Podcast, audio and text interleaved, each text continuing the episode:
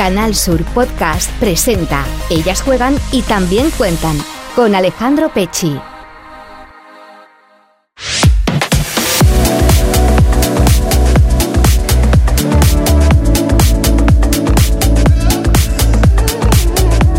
Hola, ¿qué tal? Saludos y bienvenidos una semana más a Ellas Juegan y también cuentan vuestro espacio de Canal Sur dedicado al fútbol femenino. Esta semana es muy especial y no porque por fin haya vuelto la liga, que también, sino porque este pasado miércoles se celebró el Día Internacional de la Mujer, una fecha señalada en el calendario y que nosotros realmente celebramos cada semana puesto que le damos a nuestras protagonistas el espacio que se merecen. Y en el programa de esta semana charlaremos con Cintia Cortés. ¿Quién es Cintia Cortés? Pues mira, es, es ex entrenadora de la cantera del Sevilla y que por sus manos han pasado futbolistas como seguro que os, os sonarán. Andrea Medina, Olga Carmona o incluso también Ima Gavarro. ¿Quieres saber cómo eran estas jugadoras en sus inicios? Pues quédate y descúbrelo, que empezamos. Vamos con la vuelta al fútbol. En la Liga F no hubo mucha suerte para los equipos andaluces en su vuelta a la competición. Empezamos con el Sporting de Huelva que cayó derrotado en un partido importantísimo, repito, importantísimo, ante el Athletic Club por 2 a 3. Empezó ganando 2 a 0 y se dejó ir a medida que fueron pasando los minutos. Antonio Toledo se mostró muy molesto tras la derrota en casa. Creo que el equipo mm, tiene pánico, tiene pánico a la situación que no es tan grave. Eh, el primer gol del Bilbao ha sido la clave. El primer gol del Atleti ha cambiado todo. El equipo le han entrado las prisas, le han entrado la ansiedad. Las onubenses son decimoprimeras a tres puntos del descenso.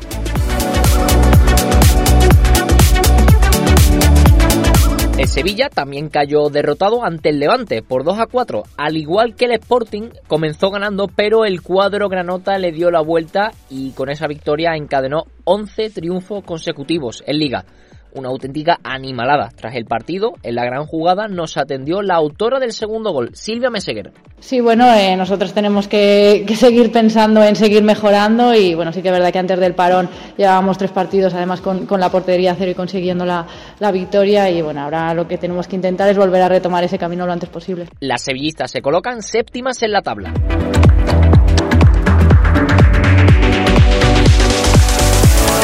Gerardo García se estrenó en el Betis con empate a dos frente al Levante Las Planas, un resultado que no les sirve puesto que no terminan de despegarse de esa zona baja. En el minuto 84 se le escapó la victoria al conjunto bético después de que la ex verdiblanca Maripaz Vilas empatara con un tremendo golazo. Escuchamos a Gerardo. Una acción que yo creo que teníamos que haber controlado, pues nos ha llegado el, el 2-2, ¿no? Pero eh, me quedo con el trabajo del equipo, con, con la ilusión, con, con que hemos, eh, hemos apretado arriba, eh, el equipo se ha soltado, pero bueno, tenemos mucho, mucho trabajo y esperemos que la semana que viene pues, pueda venir la, la primera victoria. El cuadro heliopolitano es décimo tercero y se encuentra con solo un punto por encima de la zona de descenso.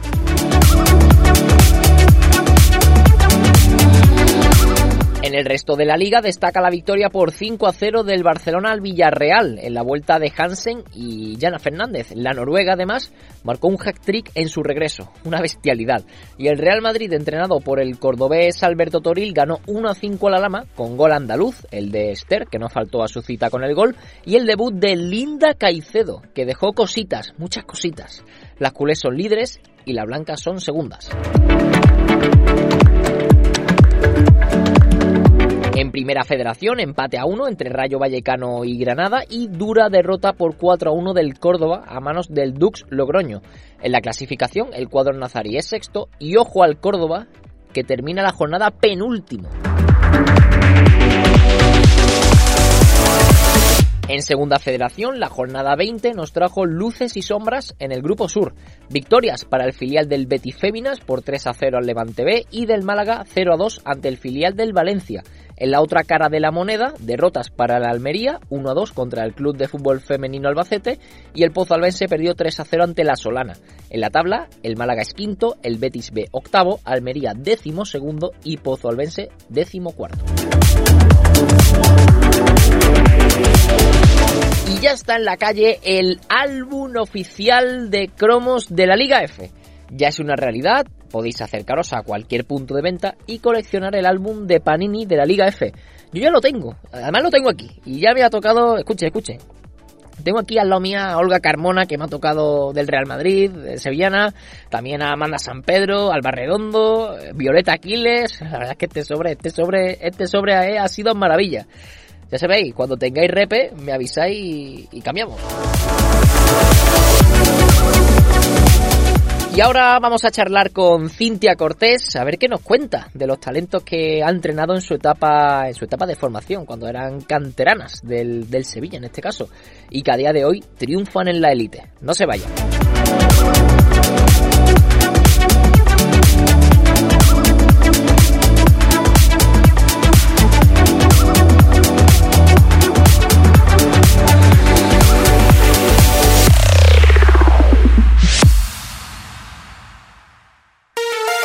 En Canal Sur Podcast, ellas juegan y también cuentan.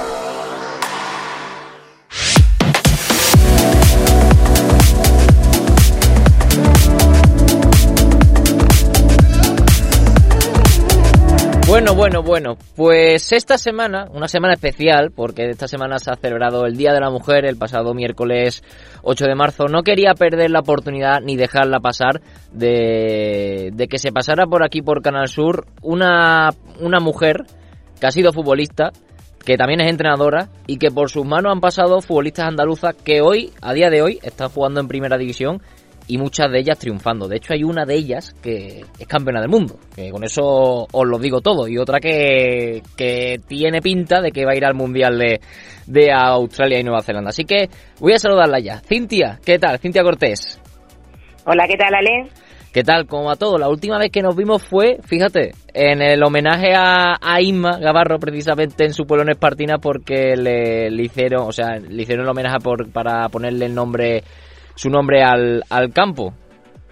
Efectivamente, allí estábamos viviendo ese momento histórico y, hombre, la verdad que gusta estar en ese tipo de homenaje a futbolistas que, que he tenido, la verdad. Es una satisfacción muy grande ver cómo van consiguiendo sus metas. Sí, y otra, también nos vimos en la Eurocopa, en Inglaterra, y ahí había otra jugadora que también ha pasado por tus manos. O sea, que, que fíjate, la de, la de jugadora que has tenido tú en la cantera del Sevilla, que, que tuviste, si no recuerdo mal, cinco años no entrando la, la cantera.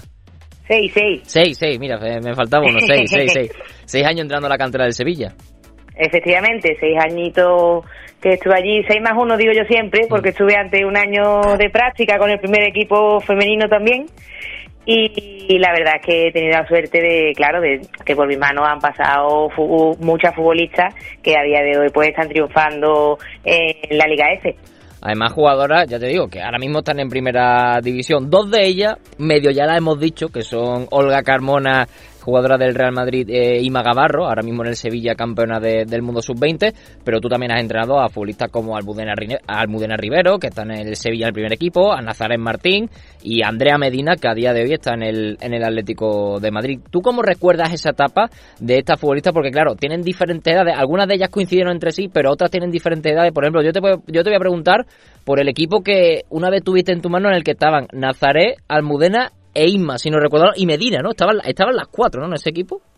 Sí, sí, ellas cuatro, si no recuerdo mal, sí que coincidieron y fue una generación bastante buena y que donde ganamos, si no recuerdo mal, ganamos la liga a nivel provincial no recuerdo si un año o dos años seguidos, no sé si fueron seguidos o no, pero la verdad que fueron unos años muy buenos porque a la vista está de los resultados que esas futbolistas están teniendo a día de hoy. Te puedes hacer una idea de cuando era estaba en categoría infantil. La verdad que esos equipos que tuvimos eran equipos donde gustaba, ¿no? Gustaba, se disfrutaba mucho entrenar y los partidos, se sufría también, como todo en el, en el fútbol, pero al final cuando echas la vista atrás siempre te lo recuerdas con, con cariño y con la satisfacción de ver esa futbolista hoy en día triunfando y otras muchas también que no están en primera división y que también siguen jugando en primera red o en, incluso en categorías más bajas y siguen jugando al fútbol. Y para mí la mayor satisfacción es eso que que sigan jugando que tengan ese ese gusanillo y ya hombre cuando ves a algunas de ellas que están triunfando a nivel fútbol profesional de élite eh, ya te digo una satisfacción enorme ¿Cómo eran en esa época? Por ejemplo, Inma, ¿se veía ya con esa edad que, que iba a ser la futbolista que es hoy? Que, que, yo insisto, con Inma, Inma todavía no ha llegado a su, a su techo, o sea, todavía tiene mucho todavía que por, por mejorar, pero a, a esas edades ya, ya se veía, por ejemplo, que Inma iba a llegar a donde está hoy en día. Sí, hombre, a esas edades ya se ven despuntando y yo recuerdo a todas ellas de las que estamos hablando, futbolistas importantes, futbolistas que resolvía partidos, que se les veía que tenía mucha calidad, los movimientos, que cómo absorbían las cosas que tú le explicabas, que les mostrabas, los diferentes sistemas de juego, cómo eran capaces de llevar la teoría a la práctica y luego esa intuición también que tiene que tener una futbolista si va, si al final llega, normalmente son futbolistas que lo llevan en la sangre, realmente. Hmm, porque claro, es que yo, yo veo los nombres que me salen en esa generación y veo y creo que es imposible que perdierais algún partido, porque la calidad, la calidad que se juntó eh, en, e, en, ese equipo era, era inmensa, ya te digo, es que de, de ese equipo cuatro están jugando en primera, eh, una de ellas es campeona del mundo y otra está jugando en el Atlético de Madrid, que es Andrea Medina, te quiero preguntar por ella. Medina, eh, pasó de la cantera a la cantera de Betty, ¿qué pasó ahí para que el Sevilla no pudiera tener en su cantera más tiempo a una jugadora que ha terminado a día de hoy en, en un club como el Atlético de Madrid, donde por cierto, eh, eh, en algunos partidos le ha quitado la titularidad a Ainhoa Moraza, que son palabras mayores. Sí, sí. Pues mira, realmente la ella no fue no pasó de la cantera del Sevilla a la cantera del Betty, ella pasó de la cantera del Sevilla volvió a Cama, ah, Cama al equipo eso. de la Mm. que ella del que ella había venido. Estuvo con nosotros en Sevilla, luego volvió a jugar con chicos porque le apetecía volver a, a tener a seguir teniendo experiencias con, con chicos y luego ya cuando volvió al fútbol femenino fue cuando volvió y o sea cuando fue a, a la cantera del Betis. Realmente ese paso fue como hubo un paso intermedio y al final cuando se decidió de nuevo a volver a jugar con chicas pues bueno se decantó por por el Betis. Ella sabrá sus razones verdad tampoco. No no lo sé pero bueno el caso es que lo que hizo pues la verdad que le le funcionó porque a la vista está que ella ha estado desde categorías inferiores con la española, ella, vamos, con la andaluza también primero, con la sevillana, esto vamos de, de menos a más. Es una futbolista que siempre ha destacado, con una zurda maravillosa, eh, una jugadora que además hacía mucho equipo, hacía mucha piña y, y, ya te digo, yo tuve mucha suerte de poder disfrutarla y tenerla durante, creo que una temporada y una temporada la anterior había estado viniendo con nosotros a entrenar, había estado viniendo pero no estaba con nosotros todavía definitivamente. Y la verdad que yo guardo muy buen recuerdo de, de ella y sigo teniendo bastante buena relación con, con su madre. De vez en cuando le escribo para felicitarla por los logros que ella va va consiguiendo y, y ya te digo, mmm, Andrea Medina es una futbolista que también yo creo que le queda mucho, que todavía no ha llegado, no ha alcanzado su techo y que va a seguir regalándonos muchísimo fútbol y seguramente a nivel de selección española nos va a dar alegría. Fíjate, Medina, eh, tengo una, una anécdota con, con, Medina. Yo he coincidido muchos años con un entrenador que tuvo ella en, en el Camas y me decía, eh, Andrea tiraba a los chicos al suelo. O sea, ella iba a, al choque con ellos y, y, que lo tiraba al suelo era, era Andrea. ¿Tú crees que eso le vino bien, no? El volver a jugar otra vez con chicos para ganar esa fuerza, ¿no? También ese nivel competitivo. Sí, bueno, ella al final eh, a ella le vino bien porque al final ella ha estado teniendo su recompensa. Igual que te digo que por ejemplo en el caso de Isma que son de la misma edad eh, creo que más o menos llegaron a la vez.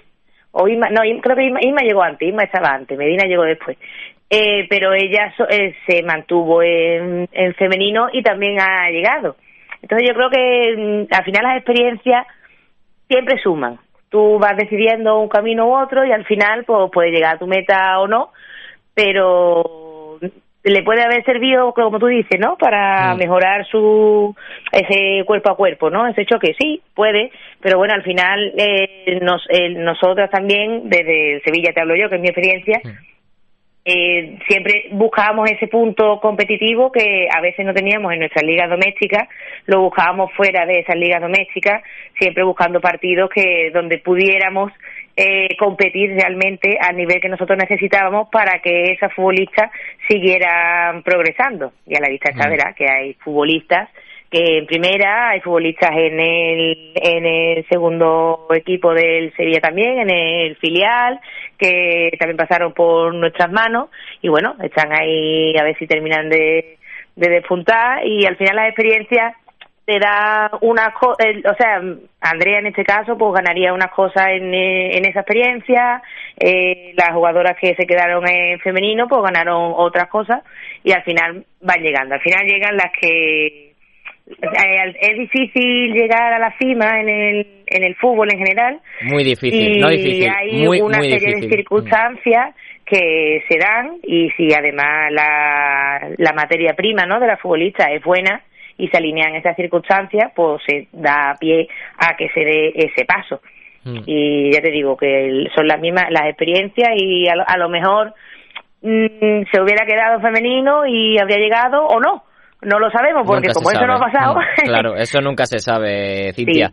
Y, y, te quiero preguntar también por, por Olga Carmona, porque claro, ¿cómo es eso de tenerla siendo una renacuaja? Que yo recuerdo todavía cuando, cuando debutó en segunda, eh, y, verla después. Mucho más pequeña, mucho más pequeña. Eh, yo cuando llegué era bastante, bastante pequeña. Sí, sí, pues fíjate. Y, luego ir a Inglaterra y verla jugar una Eurocopa y, y viendo ahora mismo que está a un pasito de ir a ese Mundial de Australia y Nueva Zelanda y ahora siendo una de las jugadoras importantes en el, en el Real Madrid. Eso, eso a ti, tú cuando ves eso y ves jugadoras que han pasado por tus manos y que llegan a jugar una Eurocopa, una Eurocopa con España, a jugar la Champions con el Madrid, a meter un gol en el Camp de penalti como lo marcó Olga, eso a ti que, que te que te, o sea, ¿qué te transmite? ¿Qué, te, qué, sientes cuando ves todo eso? Pues mira, Alex, yo para mí, que coincidimos en Londres eh, el verano pasado viendo a la selección española, eh, ver que una futbolista que yo había tenido la suerte de disfrutar en cantera de Sevilla daba la asistencia del gol que le daba la victoria y el pase a la siguiente ronda a la selección española, eh, fue como, madre mía, eh, todo lo que se ha trabajado, ¿no? Porque tú sabes que detrás de un equipo de fútbol hay mucho trabajo, hay mucho mm. sacrificio, hay mucho tiempo.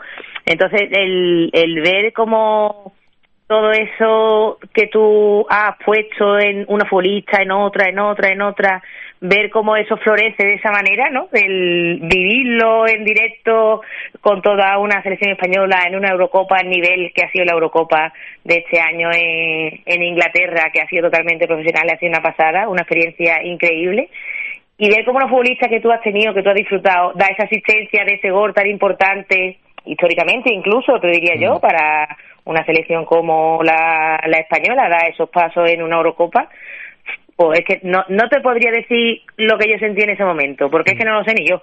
El, eh, el vivirlo en directo y una, una alegría inmensa, una alegría inmensa, el ver como una futbolista a la que yo admiro y le tengo muchísimo cariño y la quiero mucho, consigue, consigue eso una, una, pasada, una pasada. Sí, sí, sí, ya te digo, si me pasa a mí, que, que, que, yo también, la, o sea, que yo la, yo la, la, vi debutar como quien dice, me, imagino lo que tienes que sentir tú, que la, que la has entrenado, o sea, que la has tenido con, contigo. Además, recuerdo cuando acabó ese partido que, que luego Olga nos atendió en, en Canal Sur después del partido y yo le dije, pues Olga, joder, eh, eh, como el tiempo que ha pasado, yo recuerdo la primera entrevista que te hice en la Ciudad Deportiva del Sevilla, tú que eras una renacuaja, que, y ahora verte aquí en, la Eurocopa con la selección española, es que yo, yo sinceramente sinceramente también flipé, por cierto, ese gol de Cardona, que pobre el periodista de Dinamarca que tenía al lado, porque lo celebramos toda la fila de españoles y estaba ahí, el danés ahí en medio, el pobre, y tuvo que aguantar una, pero oye, que la ocasión lo merecía porque yo ya me veía hasta fuera de la fase de grupo, pero bueno. Sí, sí, lo pasamos mal, ese lo, pasamos, lo pasamos mal. Lo, pasamos, lo pasamos mal, pero peor lo pasé yo en el en la prórroga del partido de Inglaterra que después de ir ganando, después nos empata, luego nos marca el segundo. Yo me, ahí sí que yo me veía en semifinales y al final el resultado fue fue el que fue. Así que Cintia, me estoy quedando sin tiempo y tengo todavía muchas cosas que hablar contigo. Así que te emplazo para otro día y, seguimos hablando porque, joder, aquí hay, hay material, hay material porque, claro, es que ha, estado entrando durante seis años el 5 más 1, que 6 más 1, perdón, que me comentaste la cátedra de Sevilla y por tu mano pues, han pasado muchos talentos eh, andaluces que hoy la Liga F disfruta a nivel profesional. Así que, Cintia Cortés, que ha sido un auténtico placer hablar contigo y ya te digo, te emplazo para otro día para seguir hablando. Perfecto, Ale. Lo que necesites, tú sabes que me tienes a tu disposición, ¿vale? Un fuerte abrazo. Venga, un abrazo.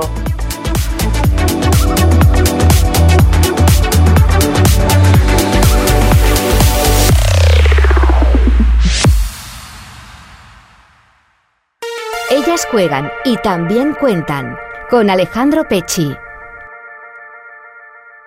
Y para este fin de semana tenemos lo siguiente. En la Liga F, la jornada 21 la abren dos equipos andaluces. El Sporting de Huelva jugará un partido importantísimo en Vitoria ante el Alavés el domingo a las 12. A la misma hora, el Sevilla visitará al Levante Las Planas. Y el sábado a las 4, en la Ciudad Deportiva Luis del Sol, tendremos el Betis Féminas Real Sociedad.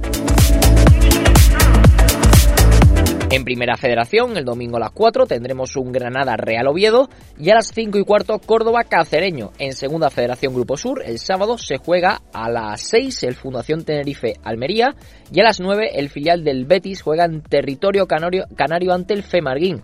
El domingo tendremos a las 11 el Club de Fútbol Femenino Albacete Pozalbense y a las 4 cierra la jornada el Málaga Cacereño B. Y hasta aquí el Ellas juegan y también cuentan de esta semana. Espero que hayáis disfrutado con, conmigo, con las protagonistas y con todo lo que os hemos traído esta semana. Os emplazamos, como siempre, dentro de 7 días. Sean muy felices. Adiós.